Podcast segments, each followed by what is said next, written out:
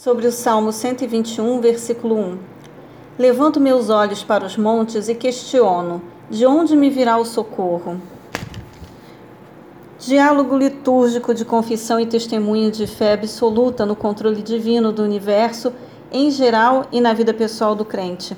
Este desabafo e expressão de louvor para com Deus podem ocorrer na intimidade do coração, como o refrão dos Salmos 42 e 43, nas caravanas de peregrinos que vinham de lugares distantes para celebrar o Senhor no templo em Jerusalém, ou na vida diária de todos nós, peregrinos rumo à glória eterna, na qual os crentes fiéis serão recebidos. Salmo 33, também 49, versículo 15 e 73, versículo 24.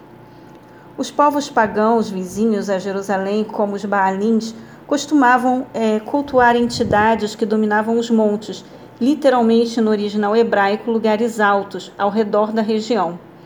Curiosamente, a cidade de Sião foi erguida sobre um desses montes.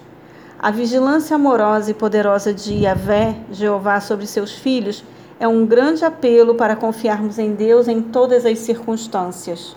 Versículo 3 ele não deixará que teus pés vacilem, não pestaneja aquele que te guarda.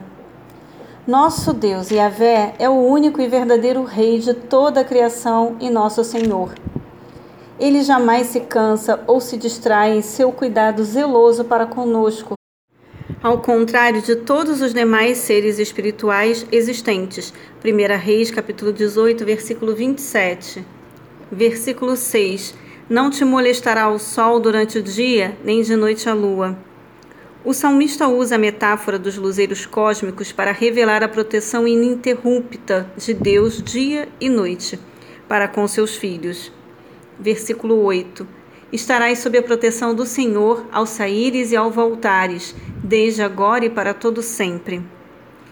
Esta é uma expressão hebraica usada em contextos militares, cuja transliteração a partir dos originais é Adonai.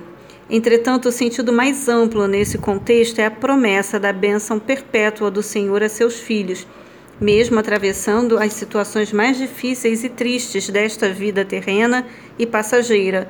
Deuteronômio capítulo 28, versículo 6.